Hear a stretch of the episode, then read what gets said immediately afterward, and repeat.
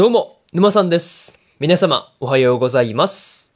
今回ですね、ブルーピリオドの5話の感想ですね。こちら、語っていきますんで、気軽に聞いていってください。というわけで、早速ですね、感想の方、入っていこうと思うわけなんですが、まずは、一つ目ですね、少人数での指導というところで、ヤトラたちがですね、少人数でのクラスに振り分けられていたわけなんですが、まあ、橋田やね、桑名と一緒だったっていうところに関してはですね、だいぶ安心感があったところではありますね。そう。まあ、と言ってもね、こう、そもそもクラスの担当がですね、大場先生っていうところもあってですね、なんかこう、今までとそこまでの変化がないっていう感じではあったんで、まあ、うーん、まあ安心感があるっていうレベルじゃなかったかなっていうところですね。そう。まあでも、見慣れた顔ぶれがあるっていうところはね、まあ結構安心感ありますからね。なんかそういうところに関しては良かったのかなっていうところですね。またね、大場先生からはですね、まあ、結構イメージ課題とかがですね、たくさん出されていたわけなんですが、まあ、美大受験に関しては、こう、イメージ課題が定番だっっていうところはね、まあ、そういう、なんかね、事情というか、まあそういうところは全然知らなかったんで、あ、そうなんだっていう感じで、まあすげえ面白いなっていう風に思ったりはしました。そう。イメージ課題かっていう感じですけどね。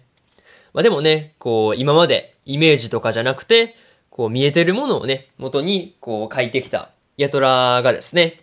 まあこう苦戦するっていうところに関しては、まあすごい予想通りっていう感じだったわけなんですが、まあその、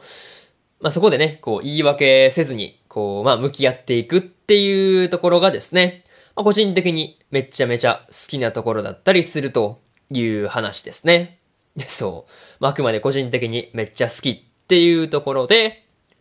まず一つ目の感想である少人数での指導というところ終わっておきます。でですね、次、二つ目の感想に入っていくんですが、森先輩の絵を見てというところで、ヤトラがですね、大学で森先輩の絵を見たことで、まあ、構図はですね、表現したいものをよりよく表現するために使うものなんだっていうことをね、まあ、根本的な部分を、まあ、こう、見落としていたっていうことに気づいていたわけなんですが、まあしかもね、こう、その時に見た、こう、森先輩の絵を見てですね、まあ、勢いで一気に、こう、F100 号ですよね、のキャンバスの、まあ、作品を仕上げてしまったっていうところがね、なかなかすごかったわけなんですが、まあ、他にもね、こう、ヤトラが、み、あ、円をですね、こう、糸とかじゃなくて、こう、金属みたいな形っていう風に捉えて、こう、絵を仕上げていったっていうところもね、なかなかいいなっていう風に思ったりしました。うん。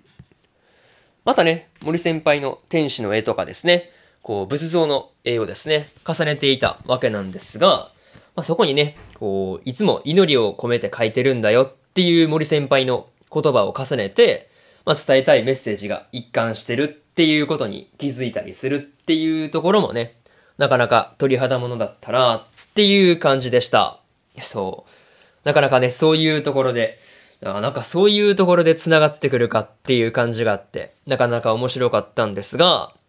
あとね、こう、そもそも F100 号をですね、書くように言ってくれた佐伯先生がですね、芸術には失敗は存在しないっていう風に言っていたわけなんですが、まあそれはね、結構言葉としてめちゃめちゃ心に刺さる感じがありましたね。まあ、そういうところで、二つ目の感想である森先輩の絵を見てというところ終わっておきます。でですね、次、三つ目の感想に入っていくんですが、自信がついたけどというところで、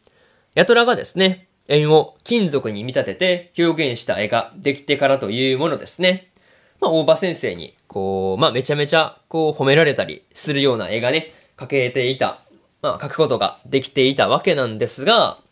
最後のコンクールではですね、まあ、下から3番目っていう結果になったりしてました。いや、そう。まあ、この辺の、こう、なんていうかね、ヤトラの自信の、こう、落差というかね、めちゃめちゃこう、自信ができてきたのに、またこう、どん底に落ちるというかね、まあ、そういうところがめちゃめちゃ激しかったわけなんですが、まあ、そこでね、こう、まあ、お母さんの会話がですね、まあ、追い打ちになってしまってる感じが結構あったかなっていうのは、なんとなく感じ取れたところではありましたね。まあ、とはいえ、こう、お母さんの言葉を聞いていたヤトラが言っていた、まあ、好きなことをやるって楽しい意味じゃないっていう話もですね、なんとなくなんですけど、ちょっと、こう、頷けるところはあったかなっていう感じでした。そう。まあ、なんとなくなんですけど、なんかそういうところ、頷けるかなっていうところで、まあ、むしろね、こう、ヤトラの場合は、こう、好きだからこそ、こう、挫折を味わってるっていうわけですからね。なんかそれを思ったら、こう、なんていうかね、それを踏まえたらちょっと頷けるところも結構あるんじゃないかなっていうところですね。そう。まあそんなヤトラにですね、こう、まあ電話をかけてきたヨタスケがですね、まあ一体何を話そうとしているのかっていうところがですね、まあだいぶ気になるところではあるかなというところで、三つ目の感想である、自信がついたけど、というところ終わっておきます。でですね、最後にというパートに入っていくんですが、今回ですね、ヤトラがこう F100 号ですね、まあ、超大作の F100 号を仕上げて、まあ、こう絵を描くね、なんていうか、軌道に乗ってきたなっていう風に思ったところで、こうまた挫折を味わうっていうことになったりしてました。まあ、そこにね、こう、ヨタスケが、まあ、一体何の目的で、こう、ヤトラにね、電話をしてきたのかっていうところが、まあ、気になって仕方がないっていうところですね。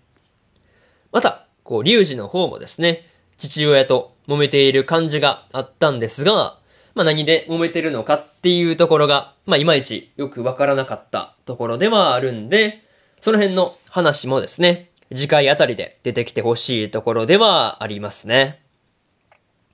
まあ、とりあえず、次回の話で、ヤトラがまあ、もう一度ね、挫折から立ち直ったりすることができるのかっていうところで、楽しみにしていようと思っているというところで、今回のブルーピリオドの5話の感想をですね。こちら、終わっておきます。でですね、今までにも1話から4話の感想はですね、それぞれ過去の放送で語ってますんで、よかったら過去の放送もですね、合わせて聞いてみてくださいという話と、今日ですね、他にも3本更新しておりまして、先輩がうざい後輩の話の第3話の感想と、無職転生の15話の感想、そしてですね、大の大冒険の第55話の感想ですね。この3本更新しますんで、よかったらこの3本もですね、あ、まあ、えー、合わせて聞いてもらえればというふうに思ってますという話と、えー、明日ですね。明日3本更新するんですが、大正乙女おとぎ話の、えー、第4話の感想と、悠久なは勇者である大満開のショーの第5話の感想、そしてですね、86の16話の感想ですね。この3本更新しますんで、明日もラジオの方聞きに来てください。というわけで、本日2本目のラジオの方終わっておきます。以上、馬さんでした。それじゃあまたね。バイバイ。